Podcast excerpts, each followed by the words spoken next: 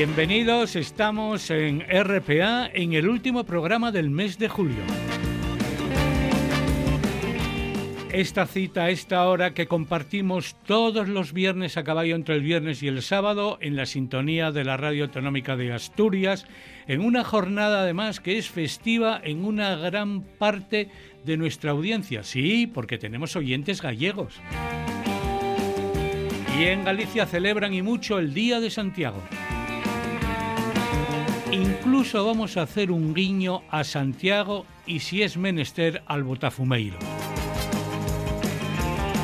Aunque aquí huele muy bien, no hace falta utilizar el botafumeiro, aquí huele a rosas porque estamos los tres habituales que somos Chus Pedro Suárez, Laura Castañón y Javier Asenjo. Y tenemos una novedad en la producción técnica. Adiós Gabriel, hola Lucía Menéndez.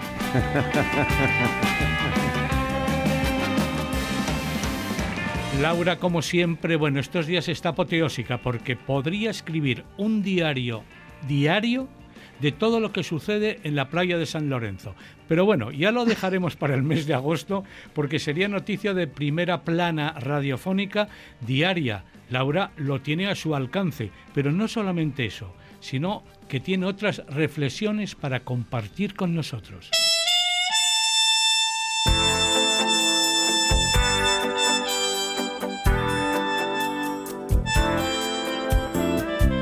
Todo esto que nos pasa, que pasa sobre nosotros como un vendaval imprevisible, también sirve para darle una vuelta a lo que somos y a lo que hacemos, para revisar cuáles son nuestras prioridades y comprobar con un poco de perplejidad, cuando no de espanto, lo abajo que estamos cada uno de nosotros en la lista de las cosas que tenemos que hacer.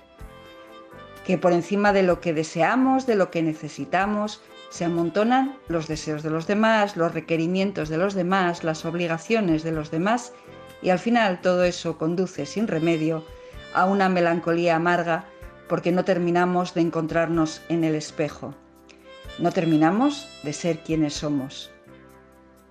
Para romper con esa inercia y cambiar de vida no necesitamos una fecha en el calendario. Basta un miércoles cualquiera para empezar a decir no, para aprender a decir que no para cambiar el orden y colocar más arriba lo que nos hace felices, para hacer lo que nos sale del corazón. Para decir que no, a veces solo necesitamos una canción que nos empuje.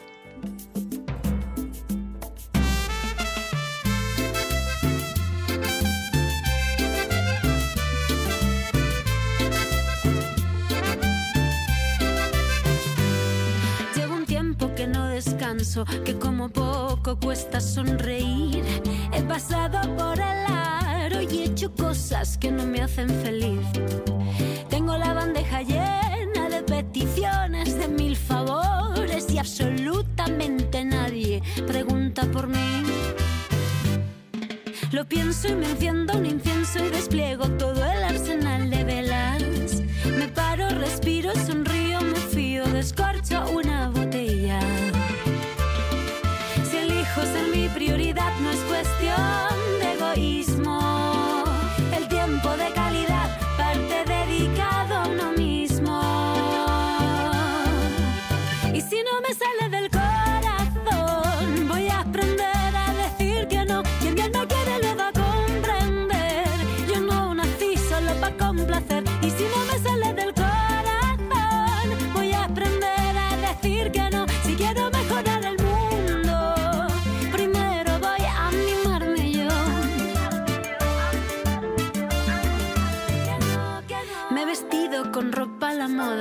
puesto muy mona para gustarme a mí. He comprado un ramito de rosas y nerviosa me he pedido salir. Tengo la cabeza llena de mil razones que me aseguran que el amor más verdadero está más cerca de lo que creo.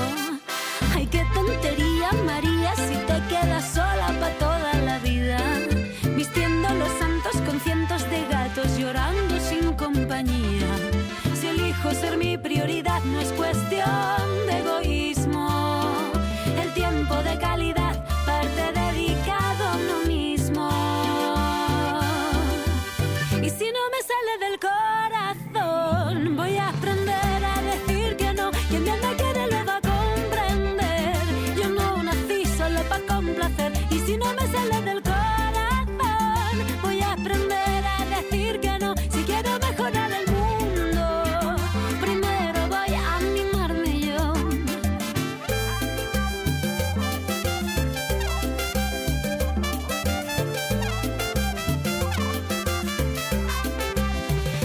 Me sale del corazón, Que no, que no, que no sabe Rosalén hacer canciones con letras insípidas. Todas tienen sabor, todas tienen valor y todas tienen además un pozo especial en lo musical. Es decir, es trascendente pero no aburrida, Rosalén. Y cuando se une con la sonora santanera, que ya tienen ese sonido tan de México, tan de guasa, tan para acompañar, pues nada, esta UTE, esta unión temporal de emociones, funciona perfectamente. escorcho una botella. Que no, que no, que sí, que sí, que esta canción ha venido para quedarse. Fíjate, es una canción que a mí me parece que se va a cantar en karaokes, por ejemplo, en Les Comadres, Laura. ¿No crees que se va a quedar Sí. para repertorio de comadres? Totalmente. Yo esta canción ya se la he enviado, el, el vídeo de esta canción ya se la he enviado a varias amigas a las que les va a venir muy bien esta Bueno. canción. Pues seguro que va a ser muy cantada, que ha venido y que va a tener larga vida el que no que no de Rosalén, una canción nueva de ahora, del 2020. Eso quiere decir que incluso en el COVID uno puede componer y acercarse bien a los oídos de toda esa audiencia que te espera. En RPA 3 en línea también recordamos manzanas de nuestra infancia. Vamos a hablar de esos frutos y de esas manzanas pequeñas que ya cantaba Frank Sinatra. And I wake up in the morning with my hair down in my eyes, and she says, Hi. And I stumble to the breakfast table while the kids are going off to school. Goodbye. And she reaches out, takes my hand, squeezes it, says how you feeling, hon. And I look across at smiling lips that warm my heart and see the morning sun.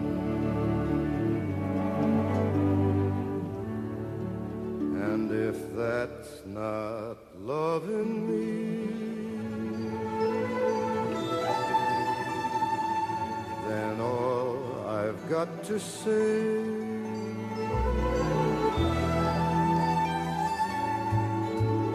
God didn't make little green apples. It don't rain in Indianapolis in the summertime.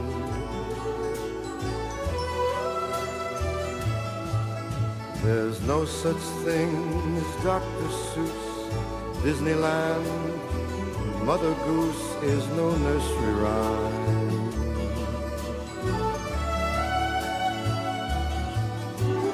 God didn't make those little green apples, and it don't rain in Indianapolis in the summertime.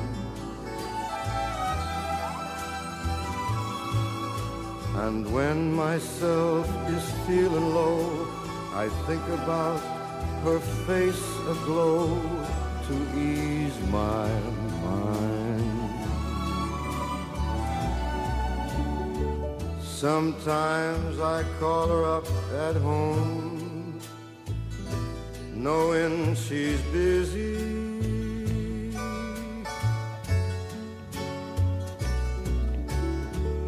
Ask if she can get away and meet me and grab a bite to eat.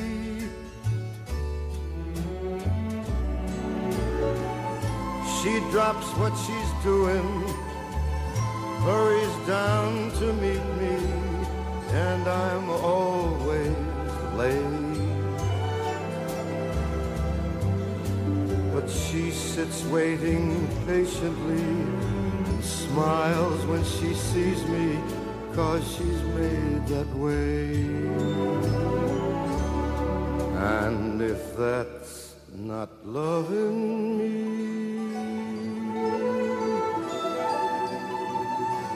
then all I've got to say.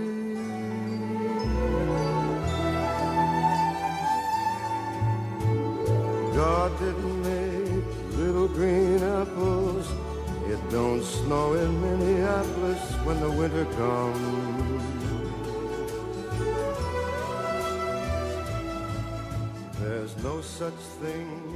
Frank Sinatra cantaba las pequeñas manzanas verdes de pomaradas, pues imagino que de Indianápolis, que aparece en la mención de la canción en verano, ese tiempo que nos genera siempre nostalgia y que vinculamos en muchas, en muchas ocasiones a distintos frutos.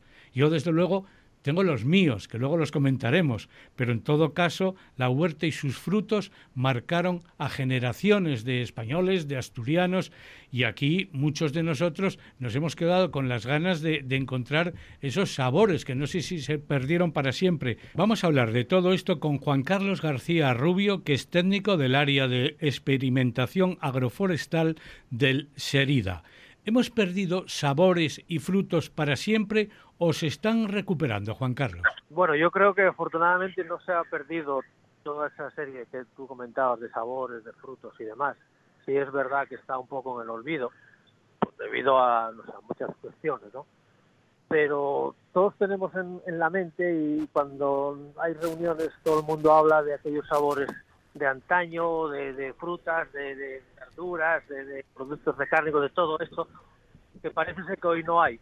No lo sé, yo creo que no es que se haya perdido tanto, sino a veces es la necesidad, ¿no? Antiguamente la necesidad era grande y quizás teníamos más, más falta de todo y por eso mejor hoy día parece que no sé, falta más esos colores, sabores y demás. Pero sí es verdad que en cuanto a la parte cuantitativa sobre todo, hay una serie de frutos que, que apenas se ven en el mercado, ¿no? Como puede ser lo que estamos hablando de los piescos, es algo que hay poquísimo. Yo recuerdo hace años en casi todas las caserías y en la mía propia, yo soy del campo, mis padres eran ganaderos, agricultores, la economía mixta de Asturias, producías y consumías y vendías los excedentes, lo de toda la vida, ¿no? Y recuerdo que había cantidad de pescales que se, que se vendía, o sea, se recogían los piescos y no es que se embalasen en cajas como hoy día para llevar al mercado, se, se literalmente se ponían en el carro de las vacas y se llevaban a los mercados. Así sin más, igual que se hacía con las manzanas, eh, se cosechaban higos también que había en todas las cacerías, se vendían en los mercados locales, o sea, es verdad que todo eso se ha perdido. Y bueno, se ha perdido, yo creo que todos lo tenemos claro, se ha perdido pues todo por la revolución industrial. El campo siempre fue muy duro, el trabajar el campo, y más antaño que no había la maquinaria ni los medios que hoy día, entonces la gente sí podría vivir mejor trabajando en la industria, como es lógico, pues se iba. Y esto se fue abandonando. Pero, pero no está abandonado del todo. Yo, la verdad es que soy fan de los piescos y, y particularmente me he dedicado a hacer una recuperación un poco de, de variedades, por, bueno, variedades más que variedades, clones que se encuentran por ahí por un lado y otro, y hay cosas impresionantes que no tienen nada que ver en calidad gustativa organoléptica con lo que encontramos en el mercado hoy día. Es que yo eso quería decir. Claro, Juan Carlos, es que yo, a mí me extraña porque, bueno, para mí el piescu era una delicia. Eso de ir a por piescos, los que vivíamos en un entorno urbano y no teníamos huerta, pues para nosotros ir a por piescos ya se sabe. Era saltar en huerto ajeno, los chavalinos, y concretamente nosotros teníamos un horticultor al que le amargábamos la vida de vez en cuando, en esta época, en verano, porque íbamos a por piescos, pero expresamente más que por manzanas era ir a por piescos. Y yo, ese, ese sabor del piesco con su punto ácido y duro, eh, eso yo no lo encuentro en esos melocotones insípidos que están en los lineales de los supermercados e hipermercados o en la frutería de la esquina, ni tampoco en esas nectarinas que son un híbrido de no se sabe qué. Pues sí, totalmente, totalmente de acuerdo. Eso tiene varias, varios motivos, ¿no? Por un lado, el mercado, la, direc la, la dirección que va el, el mercado de las frutas y hortalizas va en el sentido de que tiene que ser una apariencia espectacular, las frutas tienen que ser grandes, con buena coloración, con buen aspecto, todo lo que quieras, y el sabor siempre fue algo que no primó.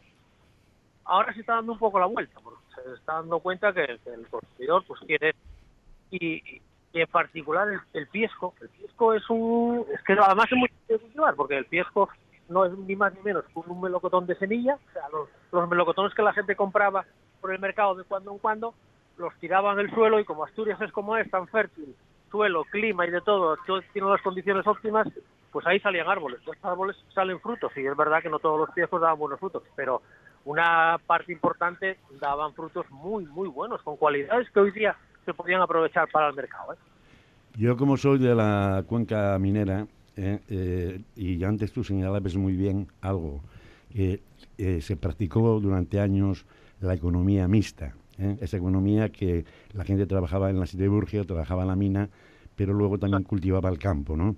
Eh, pues a través de los mis huevos yo tuve la oportunidad de comer ablanes, piescos, cereces, figos, peres, eh, patates, berces y nisos, y sobre todo manzanes, que me encantaban.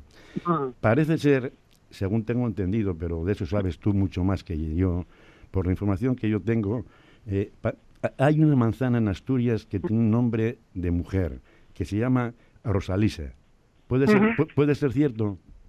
Sí, sí, es cierto. Hay alguna más con nombre de mujer, pero mira, Rosalisa es, eh, te cuento un poco la historia.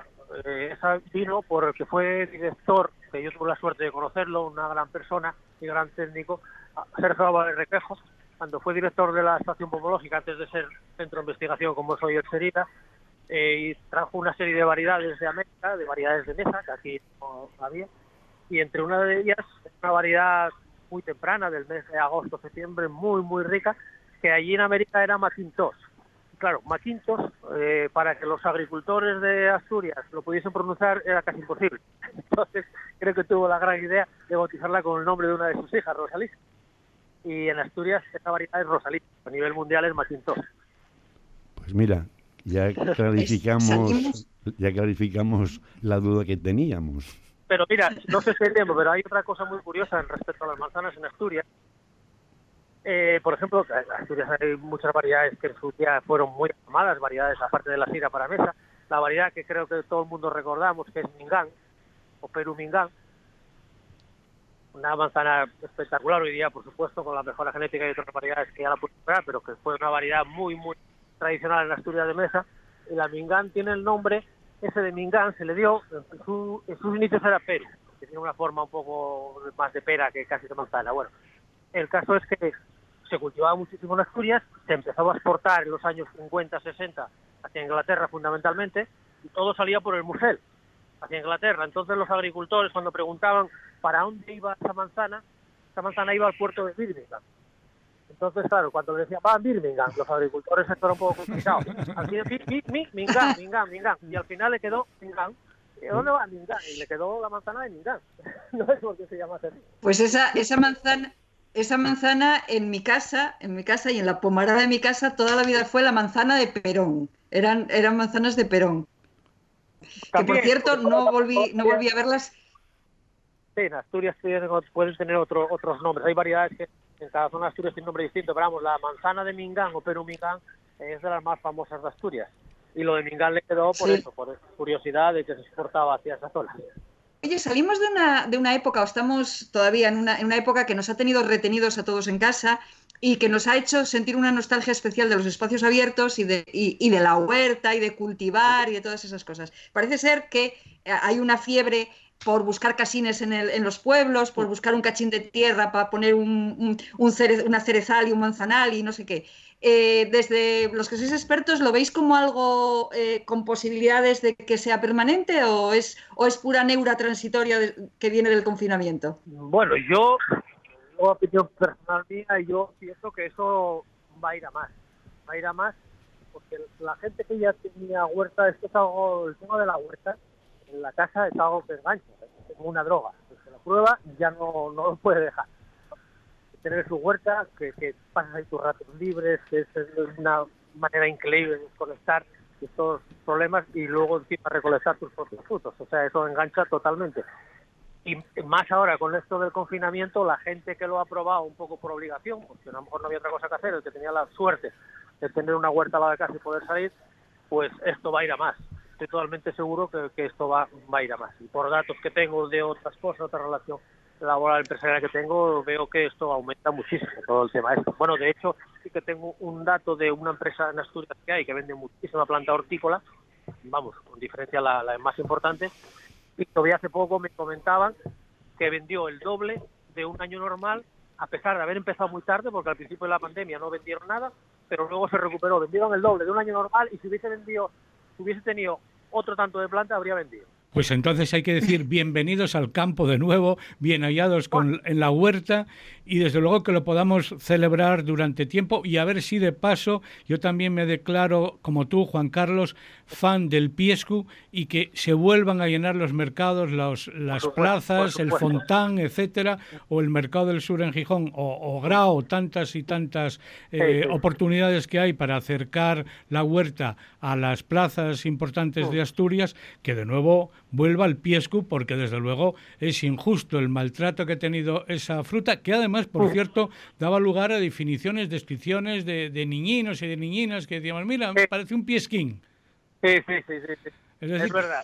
es, es una palabra que le queda muy bien el bable, el asturiano, le queda de maravilla, piesquín.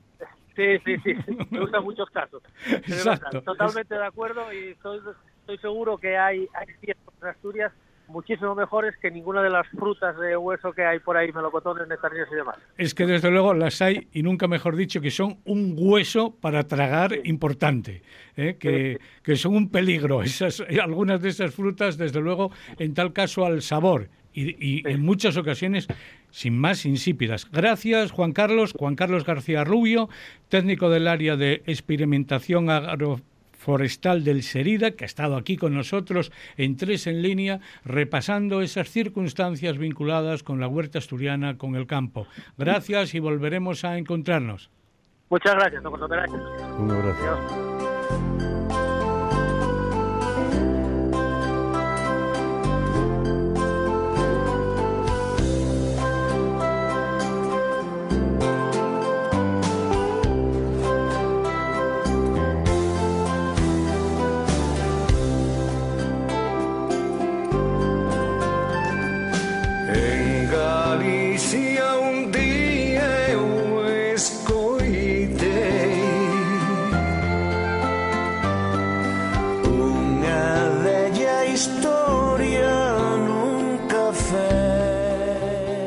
Aquí un dúo de lujo para celebrar el Día de Santiago.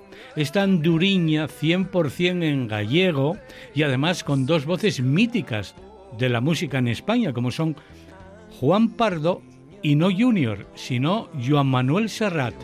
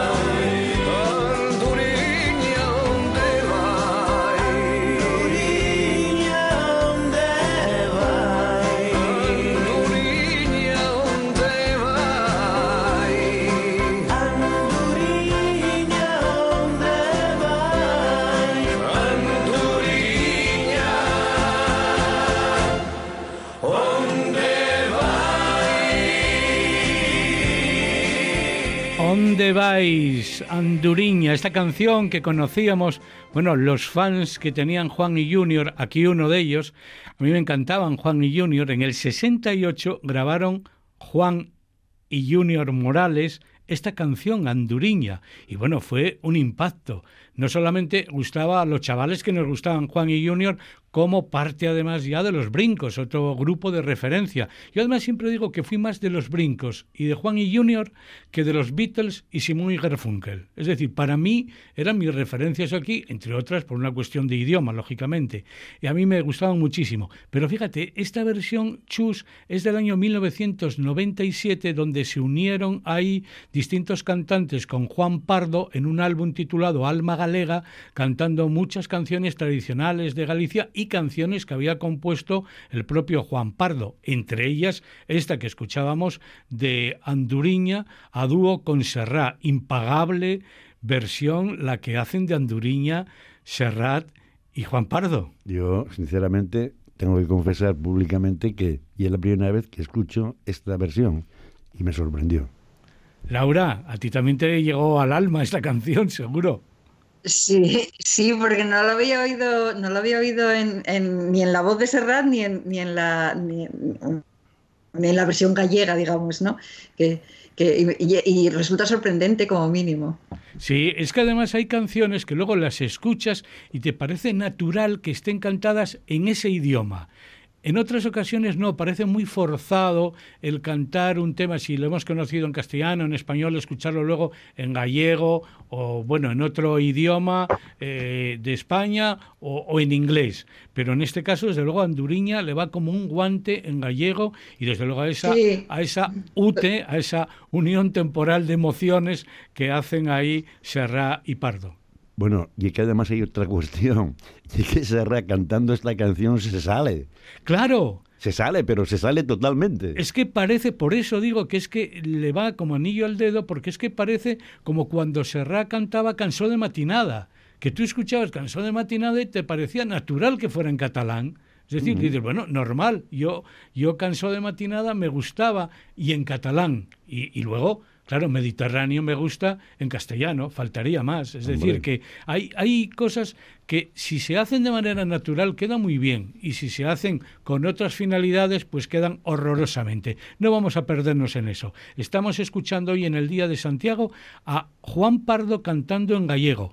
Y fijaros qué otra canción estaba dentro de ese álbum, como yo decía antes titulado Alma Galega del año 97.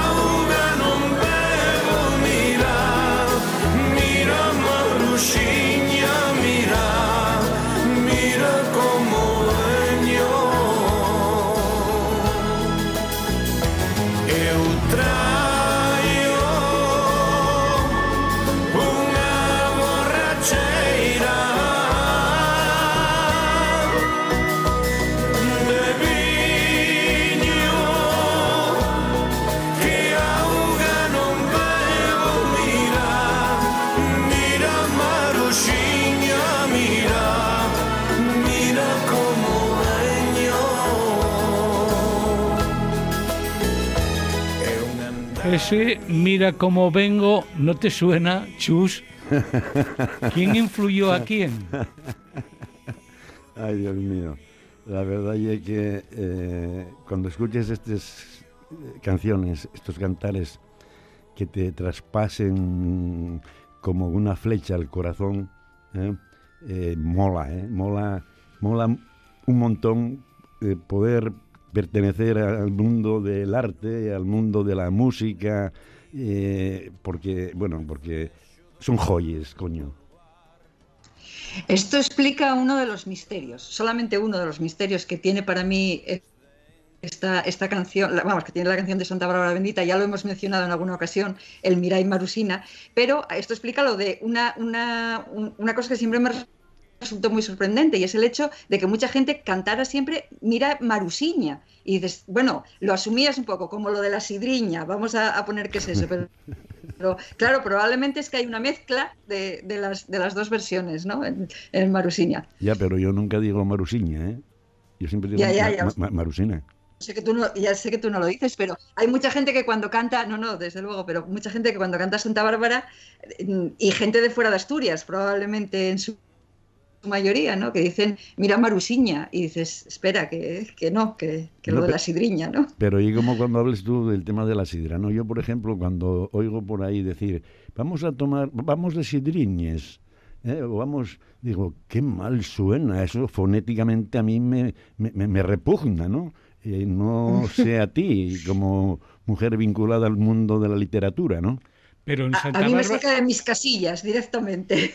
Pero en Santa Bárbara queda bien Mariusina, Mariusina, y aquí queda bien Marusiña. Perfectamente. Claro. Perfectamente, pueden Pero como ves, son lamentos, es decir, que cuando se tomen unos copes de más al final, ¿qué se va haciendo? Lo que decía Juan Pardo en la canción, lamentarse. Son lamentos. Así que cuidado, no te vayas a, lamentar, a, tener que lamentarte esta madrugada, esta noche madrugada, por ir celebrando Santiago antes de tiempo. Nosotros hemos hecho hueco para recordar a Santiago, una disculpa también para traer aquí a tres en línea en RPA a Juan Pardo, uno de los grandes de la canción pop en España, ya desde la época de los pequeñiques hasta nuestros días, y también para recordar que hay fiestas de Santiago que no se están celebrando, la mayoría de ellas, pues en Sama, en Carabia, en Grau, en muchas localidades asturianas, son varias localidades asturianas, también se celebra ese Santiago que hoy es fiesta en Galicia y que desde luego podríamos allí estar celebrando, no sé si abrazando al apóstol o sencillamente bañándote en, en la lanzada o en las CIES. Oh, eso, las CIES queda mucho más abajo, eso ya queda en el auténtico Atlántico y tuve la suerte de tener un amigo que desgraciadamente falleció, que tenía una casa enfrente de las Islas Cíes con piscina, finca, etcétera, etcétera, y de ir a las Islas Cíes eh, en, un barquín. Sí, ¿eh? sí. Eh, ahora bien, guapo y guapo a morir, pero aconsejo que la gente que tenga cuidado cuando meta el culo en el agua. Sí, y nunca mejor dicho porque se bañan en las CIES como en Torimbia, chus. Sí, pero a lo que me refiero y es que te congeles. No, sin más. Fíjate, si observáis en la información meteorológica cuando ponen la temperatura del agua en las costas españolas y veis Galicia y lo comparéis con Asturias, hay habitualmente unos 4 grados de diferencia. Y ya si se compara con San Sebastián pueden ser 6 grados. Cualquiera, como sabéis, yo tuve una temporada laboral y personal en Galicia y entonces yo cuando me bañaba, no sé, en Samil, en Vigo, donde estuve el verano del 82, sin ir más lejos, y posteriormente pues en, en Rías Altas, en, en Coruña, en fin, en Bastiagueiro, en Playas, La Lanzada, bueno, es que ahí yo metía los tobillos y gracias. Vamos, si te si metías... Es el océano. Bueno, yo lo sé, claro, pero si te bañabas hasta la cintura, bueno, encogías entero, no solamente las partes que encogen en esa situación, no, todo tú encogías, es decir, quedabas... quedábamos como un carapiello. Claro, claro, si mides un 80 quedas en unos 65 y ya vas servido, es decir, que bañarse en el océano es una tentación, pero desde luego lo pagan tus huesos y lo paga tu piel, tu cuerpo entero. Pero fíjate, en el verano del 70, con todo, Juan Pardo, ya sabéis que es uno de los autores que más cobra de la Sociedad General de Iden, de autores. No me extraña porque tuvo muchas canciones de éxito. Fijaros, hace 50 años estaba en el número uno de, de los superventas y de los 40 principales estas dos canciones que cantaban Marisol.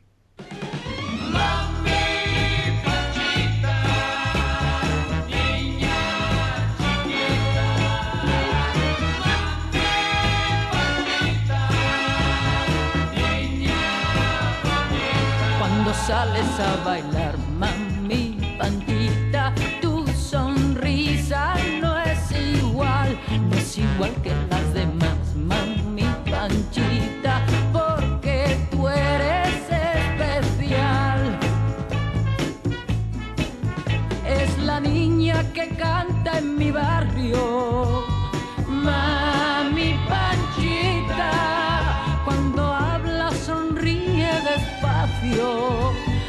sabe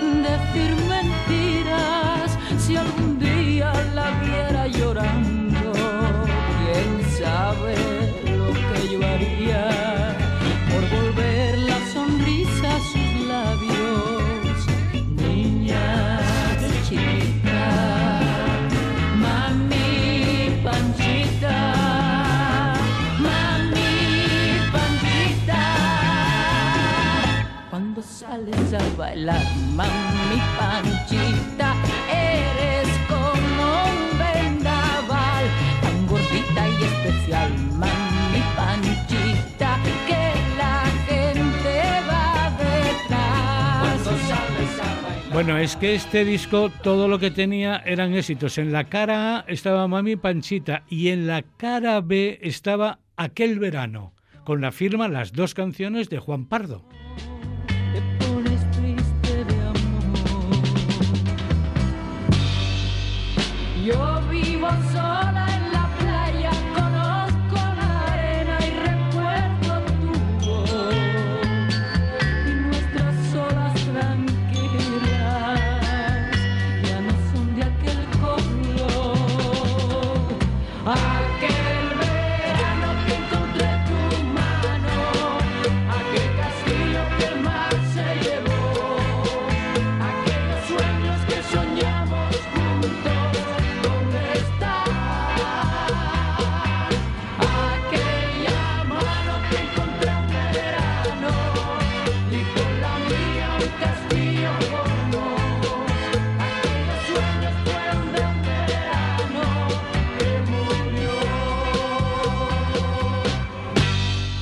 Canciones directamente a través del Ministerio del Tiempo nos llegan aquí, a tres en línea, canciones de hace 50 años.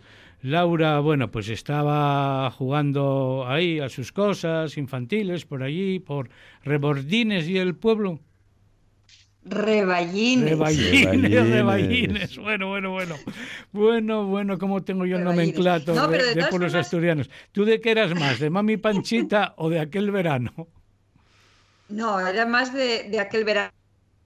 Pero además tengo que decir una cosa, que a mí aquel verano me trae un recuerdo muy especial de años, de muchos años después, que tú te acordarás, bueno, no sé si te acordarás, porque estaba bajo tus bajo tus órdenes, que, que durante un verano estuve haciendo un- una colaboración en, en el programa del mediodía de la, de la cadena SER, eh, se llamaba Aquel verano y que tenía esta sintonía y que repasaba todos los veranos y por tanto cada vez que oigo esto, cada vez que oigo esta, esta canción que ya me gustaba antes, pero, pero ahora me lleva a ese otro verano, el verano de 1993 puede ser o por ahí.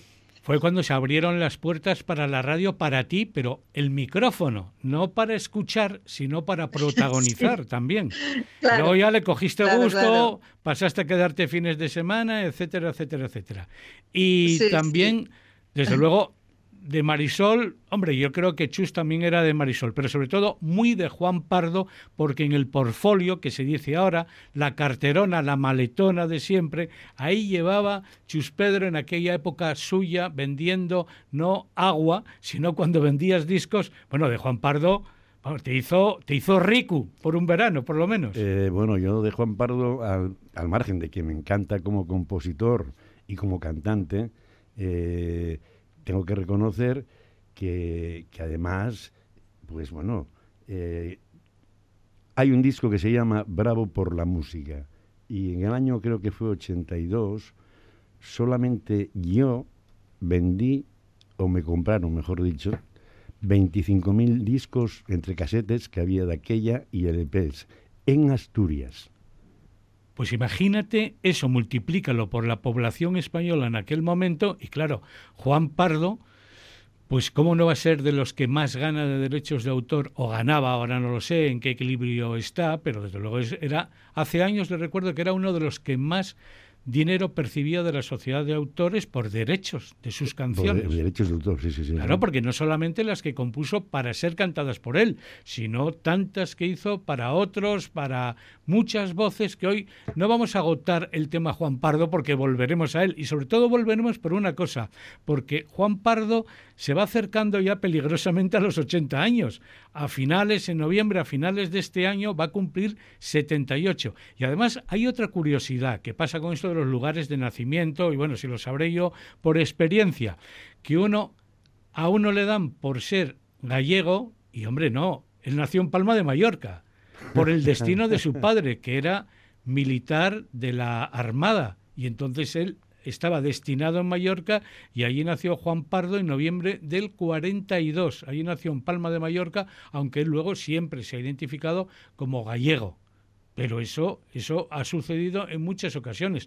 Con Leopoldo Alas Clarín, sin ir más lejos, Laura. Claro, que lo nacieron en Zamora, pero todos sabemos que es de Oviedo, pero de Oviedo, Oviedo. Y hay otros que prefieren identificarse como asturianas, porque claro, si entramos en los territorios locales, hay un día que te levantas siendo más de Gijón y otros días siendo casi tanto de Oviedo o más de Oviedo y así sucesivamente. Bueno, decíamos que Juan Pardo no se agota, volveremos a él, seguro, habrá otro momento, pero hoy lo queríamos hacer para recordar que es Día de Santiago y que hemos escuchado sobre todo esa versión de Anduriña que ya ha quedado ahí como regalo a la audiencia. Fíjate, de este programa de hoy de Tres en línea te vas a acordar por Anduriña. Eso con seguridad, por Anduriña en gallego con Serrá y Juan Pardo, que lo teníamos ahí bien guardado en el cajón de la memoria, en el cajón de los recuerdos. Pero también hay otra canción que cumple años, 20 años, y parece que fue ayer. Pero es que Carlos Vives, en una de estas, se acerca ya a los 60, porque está por los cincuenta y tantos. Sí, sí, sí. Carlos Vives también, Laura también va cumpliendo años y está en los cincuenta y tantos, 58 o por ahí. Y eso que hace 20 años cantaba fruta fresca como un chaval. Ese beso de tu boca que me sabe a fruta fresca que se escapó de tus labios y se metió en mi cabeza. Es el beso con que sueño cuando las penas me acechan, que me lleva al mismo cielo y a la tierra me regresa. Y que reza,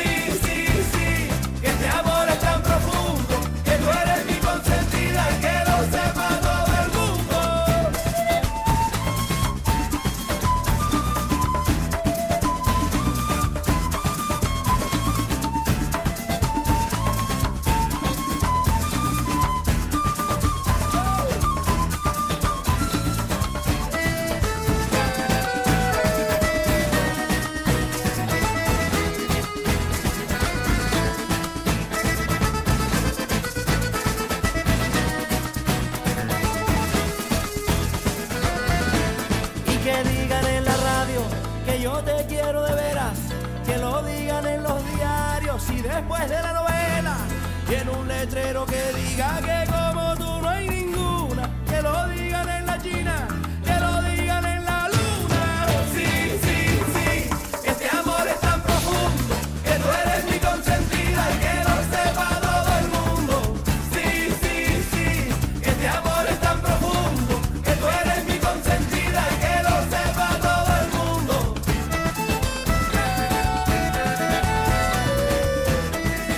La fruta fresca de hace 20 años, bueno, era fresca hace 20 años, ahora está, como decíamos, un poco ya más madura, como le pasa a Carlos Vives y como nos pasa a nosotros. Es decir, eso sí, mientras que, que aguantemos, mientras que no te caigas del árbol o mientras que no te tiren a ella porque ya no eres comestible, no eres apetecible, sería el término para utilizar radiofónicamente hablando. Bueno, esperamos ser apetecibles al menos la semana que viene y la siguiente y algunas semanas más aquí en Tres en línea en RPA. Recordábamos, como digo, a Carlos Vives que con esa canción de Fruta Fresca, con ese vallenato, con esa música tan de Colombia, fue número uno en Billboard, bueno, semanas y semanas, no solamente en el ámbito latino, fue una canción que se extendió como una mancha de éxito por todo el mundo y que esa canción te gusta mucho, Laura. Sí, sí, sí, además me recuerda cosas. Y Carlos Vives, Carlos Vives tuvo una época, eh, la época en que se dio a conocer en España, que a mí me, gustaba mucho y que coincidió además eh, su, eh, que su, eh, su trabajo como actor.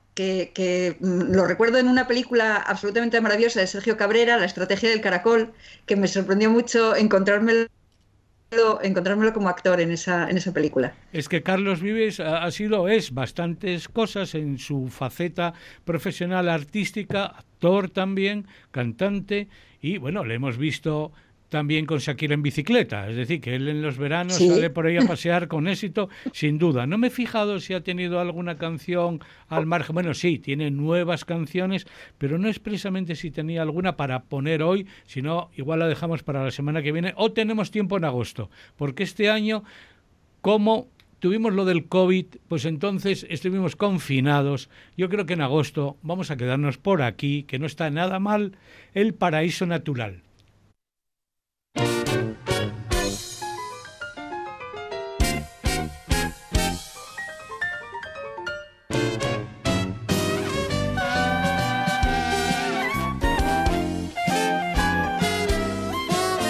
Sepan aquellos que no estén al corriente que el Roxy del que estoy hablando fue cine de restreno preferente que iluminaba la plaza Lesseps.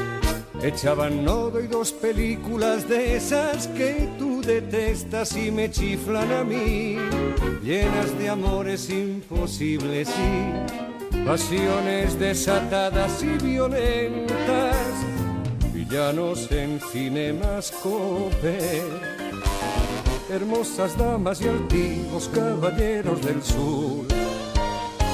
Tomaban el té en el Roxy cuando apagaban la luz.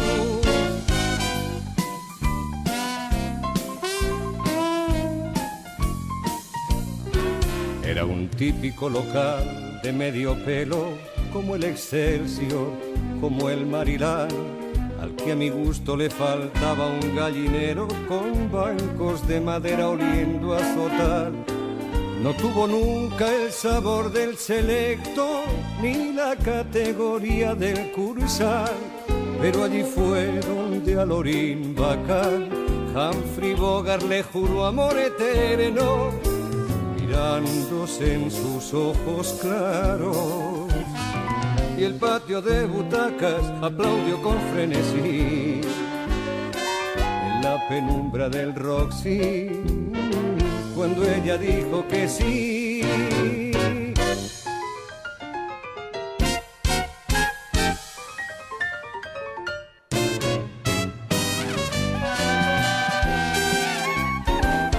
Los fantasmas del Roxy.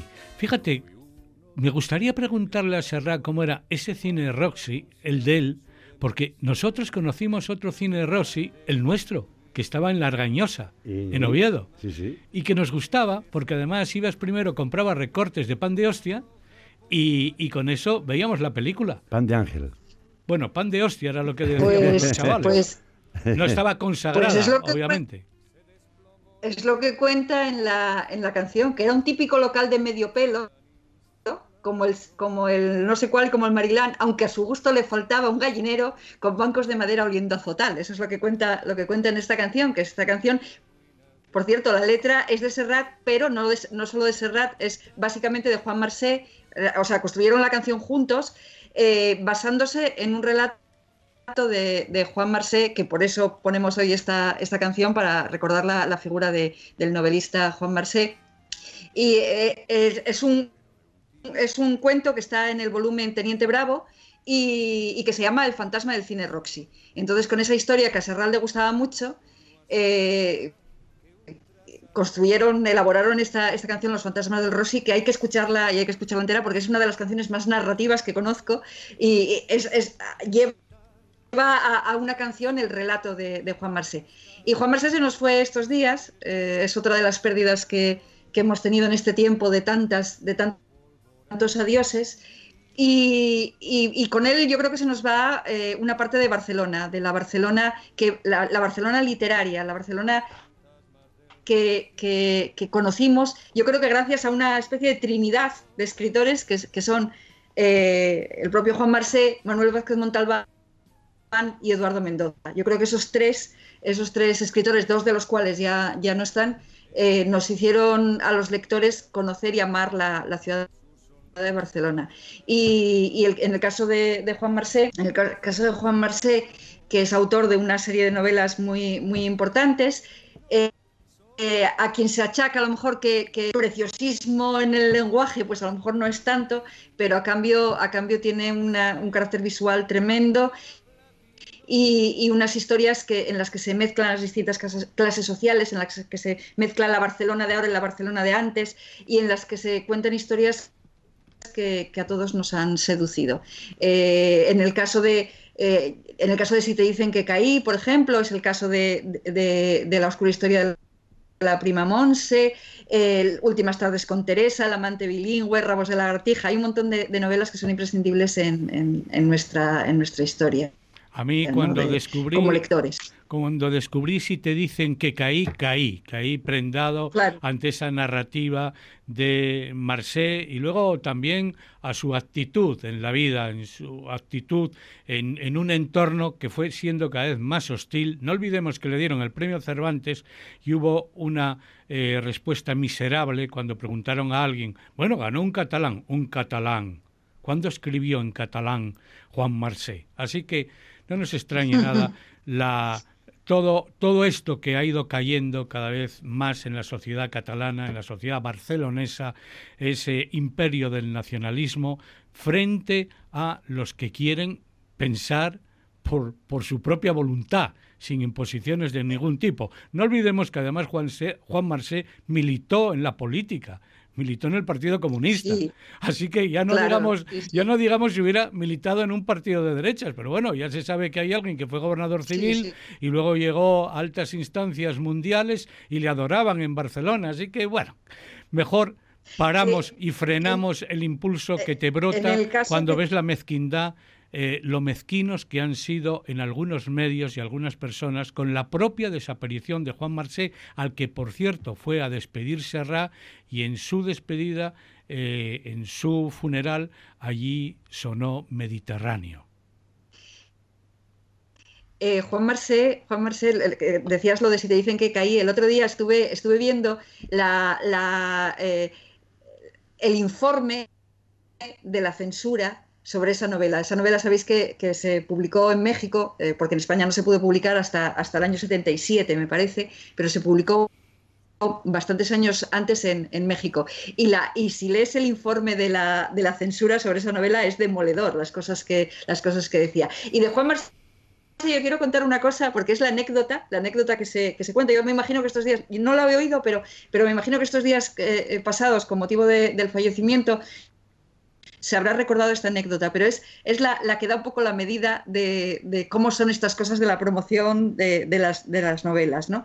Eh, Juan Marsé estaba en una ocasión firmando libros en unos grandes almacenes y estaba sentado en su mesa allí firmando libros y se acercó una señora, era, era cuando estaba promocionando la muchacha de las bragas de oro que fue premio Planeta. Y se acercó una señora y le preguntó y le preguntó que, que cuánto, que cuánto valía. Dice, ¿cuánto vale? Entonces él se quedó un poco así porque él estaba con el libro, pero buscando a alguno de los vendedores para que le orientara o para qué tal, ¿no? Y, y- y entonces la señora dice, no, no, la mesa, que cuánto vale la mesa. la mesa en la, en la que estaba, en la que estaba firmando. Desde ese momento, eh, Juan Marsé dijo que no volvía a hacer promoción nunca más, pero da un poco la medida de las anécdo- anécdotas que a veces eh, pasan, eh, eh, les pasan a los escritores cuando se encuentran en este tipo de situaciones. Chus Pedro, tú estos últimos días, bueno, no, el 18 de julio volviste a escena. Volvisteis tres en línea, no, en escena. Gaby, Manolo y tú en, en la sindical. ¿Qué celebrabas? Bueno, pues vamos a ver. En el año 1978, eh, Nuberu presentó su primer disco en el cine llamado de aquella cine sindical. Hoy eh, tal cine sindical se llama Teatro Municipal de San Martín del Rey Aurelio. 42 años después quisimos eh, recordar eh, aquel alzamiento nacional de Nuberu y ponerlo en escena en un concierto acústico, íntimo y donde dimos un repaso a una serie de canciones que formen parte del repertorio y de la memoria colectiva de aquella generación. Eh, solamente podían entrar 120 personas. Eh, era teóricamente, desde mi punto de vista, un auténtico chollo, ¿no? Porque en el teatro eh, podían entrar 120, pero bueno, hubo que pasar los diferentes controles, tanto con el termómetro, eh, etcétera, etcétera, etcétera. Termómetro, carne de identidad, documentación, etcétera, etcétera. Pero bueno, a lo que voy. Eh, 70 personas tenían derecho por 24 euros a ver el concierto y a cenar en un restaurante que se llama Ositería La Sindical, que está pegado al teatro. Y otros 50 por 10 euros podían ver el concierto. No tenían acceso porque el aforo del restaurante no daba para más. Total, hubo un llenazo total, eh, me emocioné todo lo que quise y un poco más, y hay un documental que se grabó, además del concierto, que se emitirá próximamente en TPA, por ejemplo. Todo aquel que piensa que la vida es desigual tiene que saber que no es así, que la vida es Habíamos una empezado con la sonora, con esa orquesta que acompañaba ni más ni menos que a Rosalén y nos vamos también, pero aquí acompañando a una mexicana que nunca olvidamos, a Yuri. La vida es un carnaval. que la vida es un carnaval, que es más bello vivir cantando. Compartido por Chus Pedro Suárez Laura Castañón, Y Javier Asen. y con la producción técnica de Lucía Menéndez. En una semana estamos otra vez aquí con este baile y con este carnaval y con esta alegría. Estaremos ya en agosto. Todo aquel que piense que la vida es cruel, Carnaval,